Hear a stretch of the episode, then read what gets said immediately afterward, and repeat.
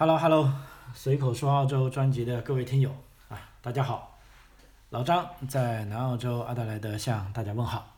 啊。今天录音的时间是二零二二年的十二月十六号啊，礼拜五周末。呃，本来我今天是已经放假了啊，因为明天我要带小孩出去玩了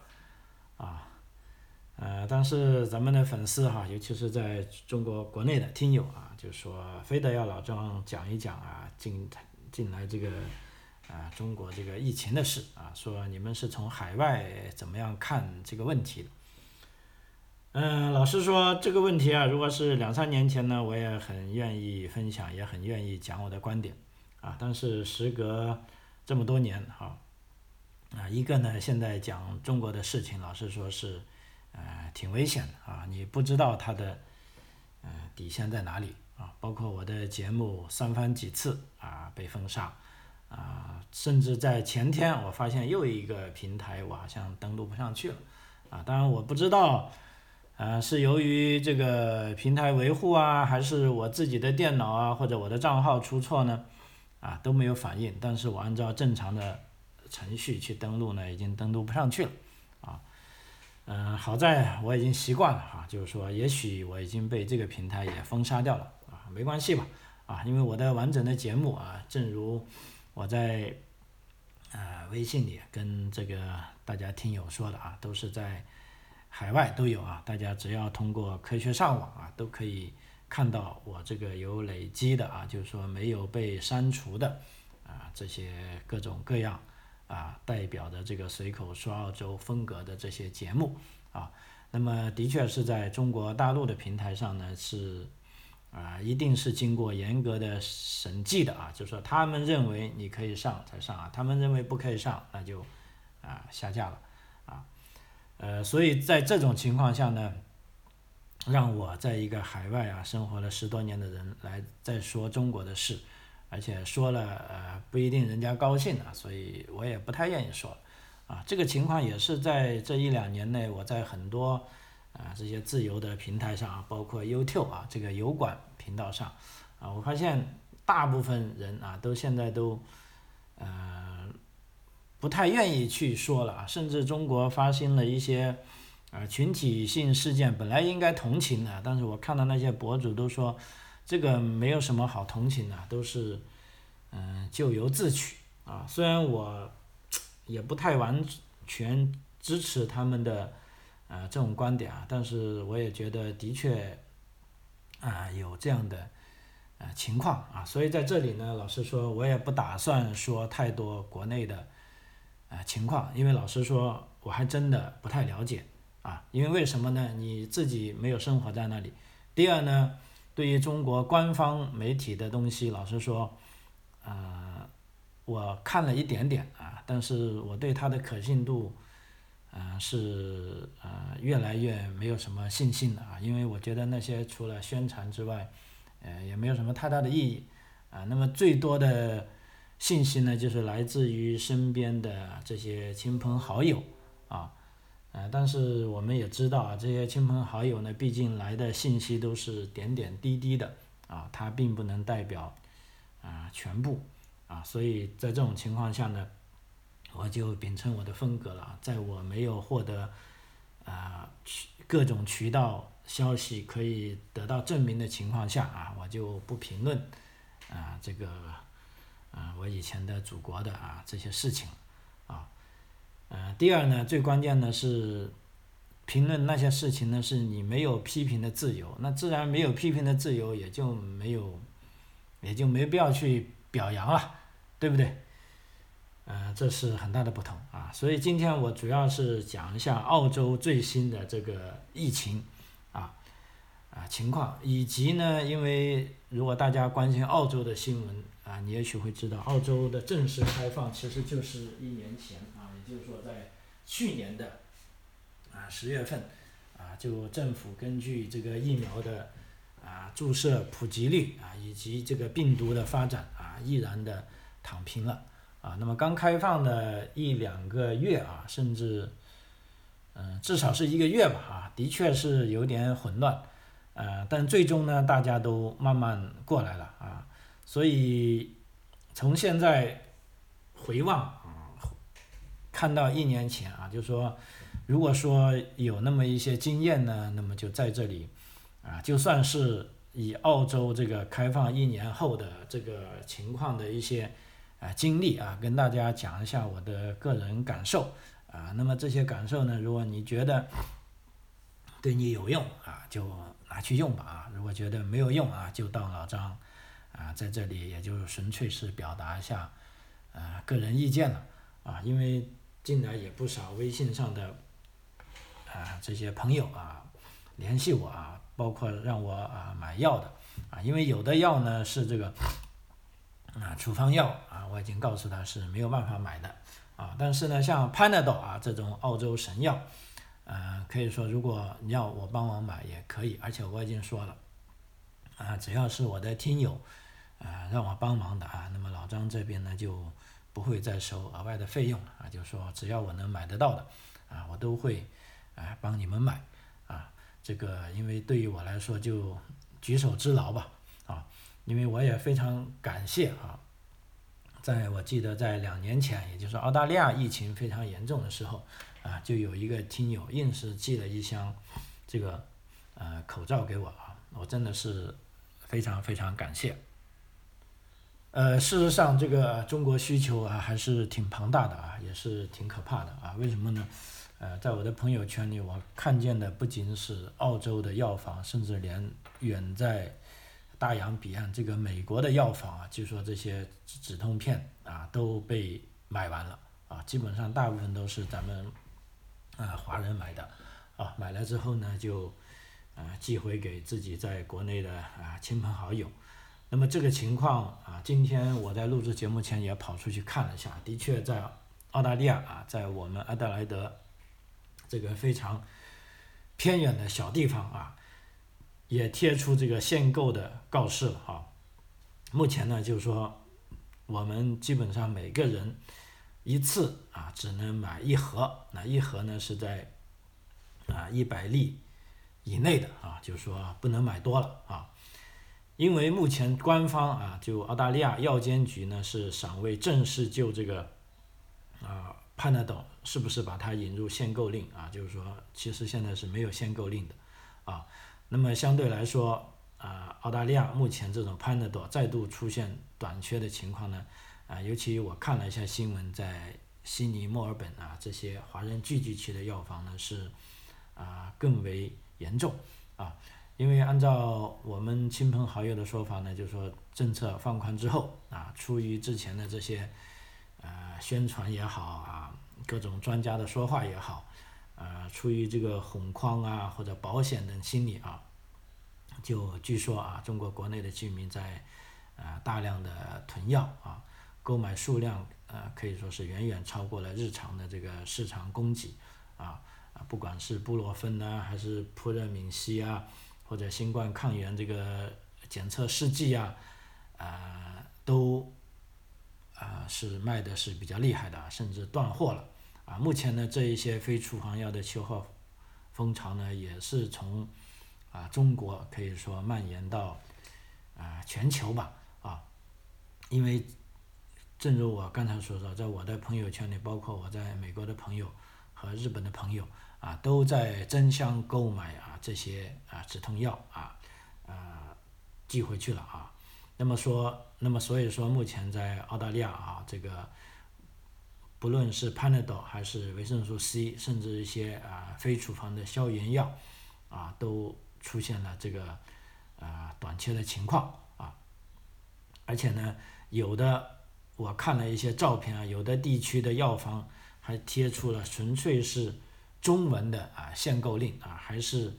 啊简体中文的啊，提醒民众购买潘乐岛产品时啊限购啊每人最多是啊一百粒啊。那么按照药房的工作人员他也说呢，就说他们自己的感觉也是购买的群体大部分是啊华人面孔的，也许是留学生吧啊买了寄给家人啊寄给中和去。所以呢，啊，这个也没办法了啊，因为毕竟啊，这个药啊可以治病，啊，那么这个 Panadol 呢，它的确有一些止痛的功能啊，因为目前呃，按我们所知道的啊，中国政府这样突然间就把病毒清清零，从病毒清零到啊突然间开放啊，这个也是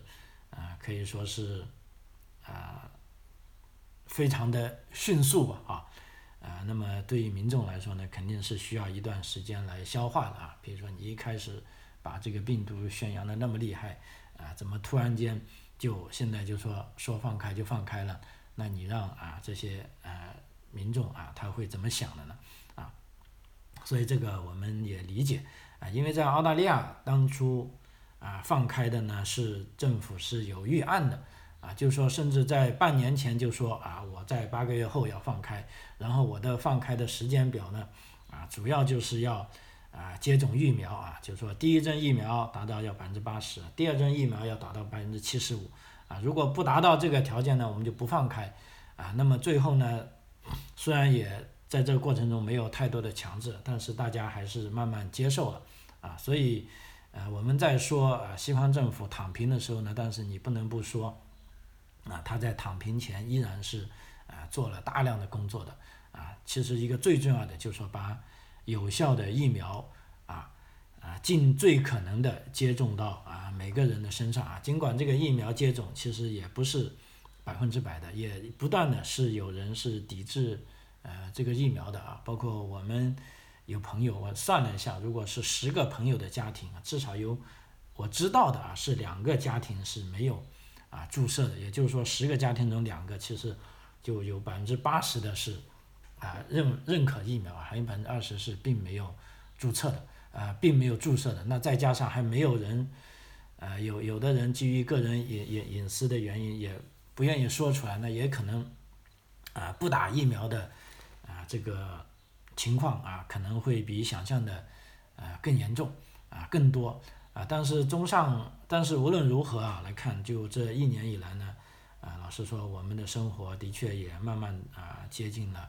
正常，啊，尽管这个疫情啊一波来一波啊，包括现在我在做节目的时候，啊，现在按照澳大利亚媒体的说法是，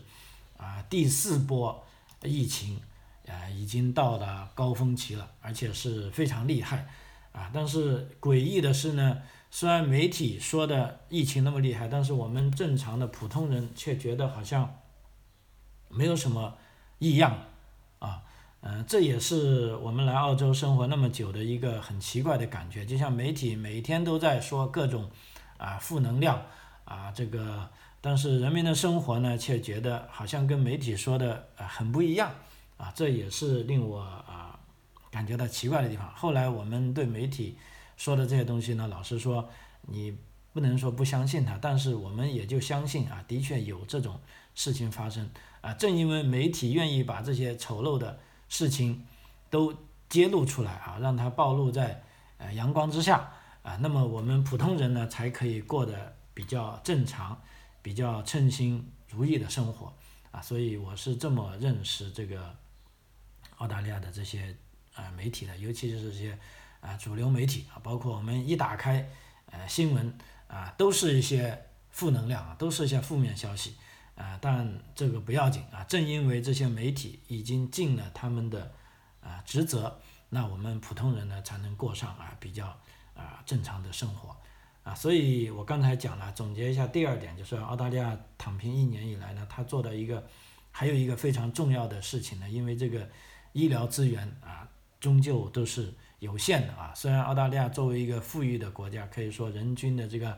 呃病床占有量啊，人均的这个 ICU 啊特护病床的呃占有量啊，都远远高于一般发展中国家啊。但是，一旦这个疫情如排山倒海过来的时候呢，啊，依然对这个呃正常的医疗资源呢是有很大的啊这个挤兑的啊。所以在这个时候呢，嗯。这个澳大利亚官方那他们做的最主要就是对重点人群的防护啊，因为就目前看来，这个新冠疫情，尤其是奥密克戎这种病毒啊，跟它的变种啊，是侵害的最大力度的就是老年人啊，跟一些有基础病病患的人啊，所以对这两种啊弱势群体啊，可以说澳大利亚政府呢就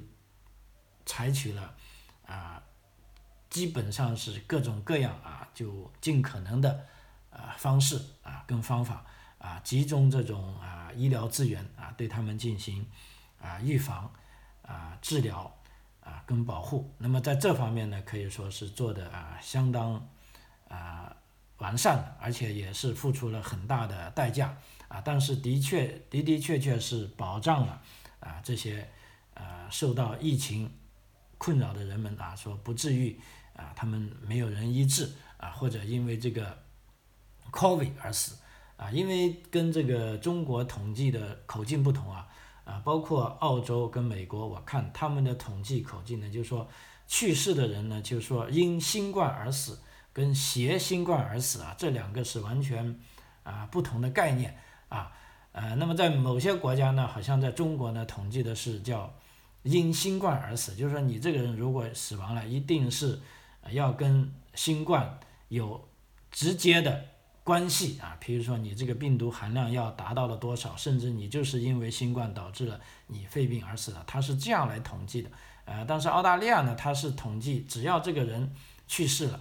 检测到他有新冠或者他感染了，都算他是由 COVID-19 而死的啊。所以你在统计口径上，你可以看见啊，西方国家说死了那么多人啊，但既然死了那么多人，为什么在卡塔尔足球杯上还有那么多人在看啊？难道我们是生活在不同一个星球上啊？不一样的，主要是统计口径啊。就说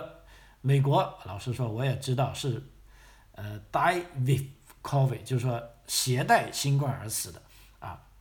那么在澳洲也是这样，所以新虽然是死了那么多人，但是他这个死亡人数跟平时正常的呃光景年份啊是一样的啊，甚至还有一个统计数据表明呢，就是说在呃 COVID-19 就是新冠疫情期间呢，澳大利亚的人均寿命还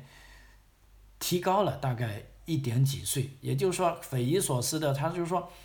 死的人他的这个年龄啊反而。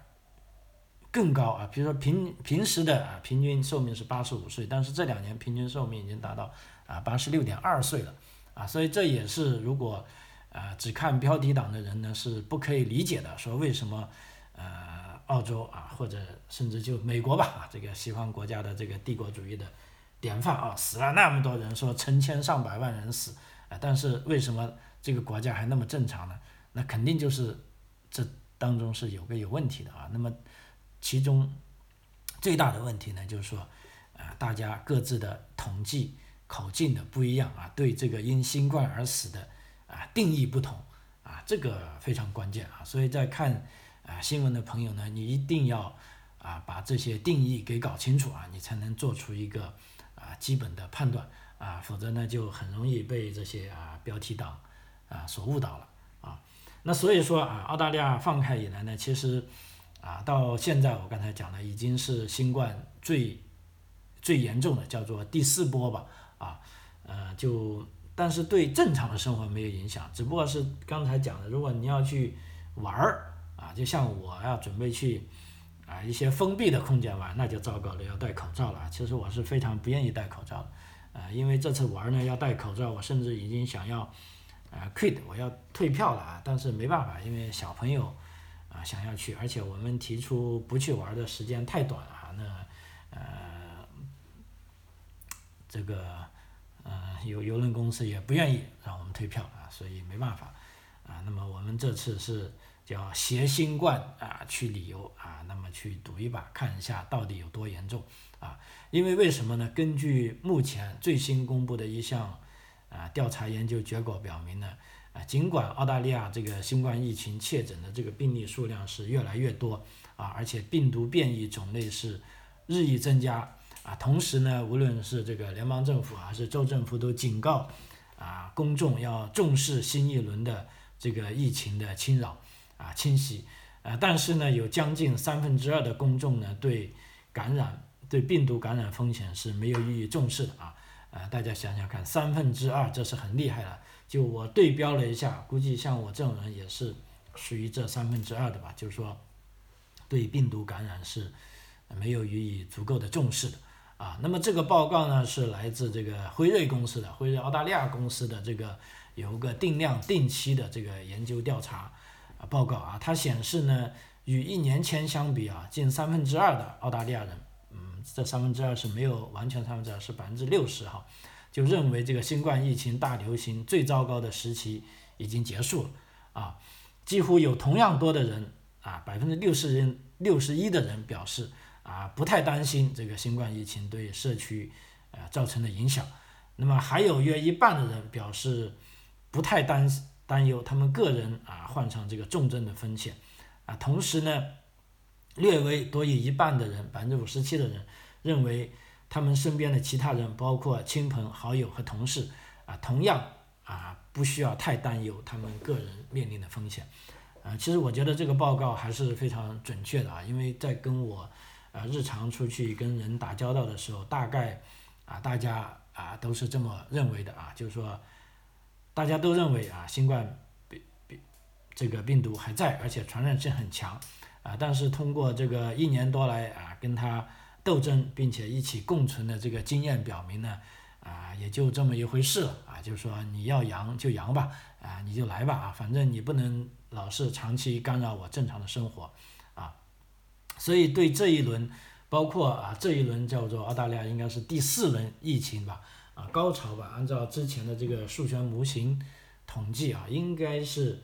啊圣诞节前后就达到高峰期了。啊，就按照这个数据曲线来说，啊应该达到高峰期，啊所以一些专家啊就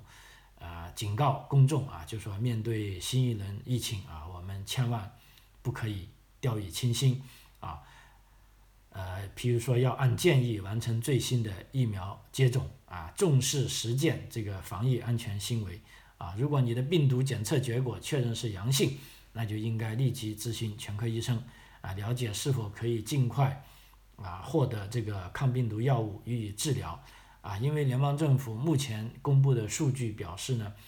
呃，显示出呢呢是随随着新一轮这个新冠病毒浪潮的到来。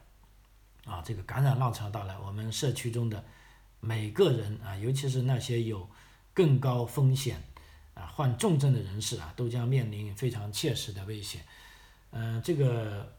也不能说不对吧？但是我觉得对我这样一个普通人来说，因为我还暂时不属于这个呃，等于说是身体有基础病啊或者高龄老人嘛，所以我连啊第三针啊也没有。啊，去打，啊，但，嗯，正如我之前做的节目，我们一家人呢，其实也中过一次，在五月底啊，在今年五月底，呃，但老师说症状都非常轻，就像我自己来说啊，我感觉难受呢是其实还不超过二十四小时，啊，就那天晚上啊就觉得喉咙发痒，然后有点烧，啊，然后第二天早上我就怀疑我中了，结果拿那个试剂盒测一下，果然是。两条杠啊，杠杠的啊，然后我就自己搬到下面的小屋子里，啊，准备去隔离了，啊，但是这个症状很奇怪，到当天晚上睡觉的时候，我也觉得不那么难受了，嗯，然后到了第二天的时候呢，就绝对是个啊正常人了啊，但是当时的政策呢，还是要求啊我们得了病必须要自己在家里啊待七天，啊，所以我基本上就待够了七天，那在期间呢。呃，没有吃任何药，因为还来不及吃药啊，症状已经下去了，我也不难受了啊。那么就按照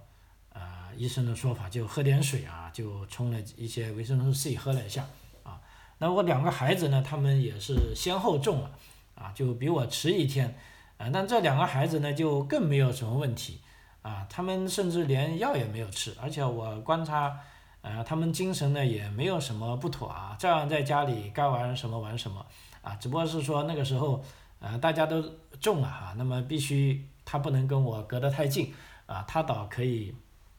有这个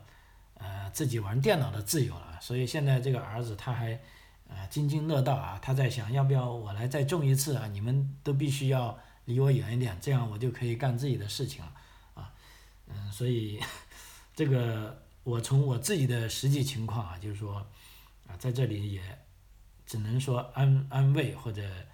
一下啊，国内的朋友，因为我真的是没有办法帮到你们太多啊，因为而且我也知道，啊，这个国内的生活情况可能跟澳大利亚的很不一样啊。比如说目前这个冬天，啊又潮湿，啊又寒冷，啊外界条件不太好，啊第二呢就人比较多啊，尤其是大城市，啊在这个聚集的空间呢啊，它不像澳大利亚有这么大的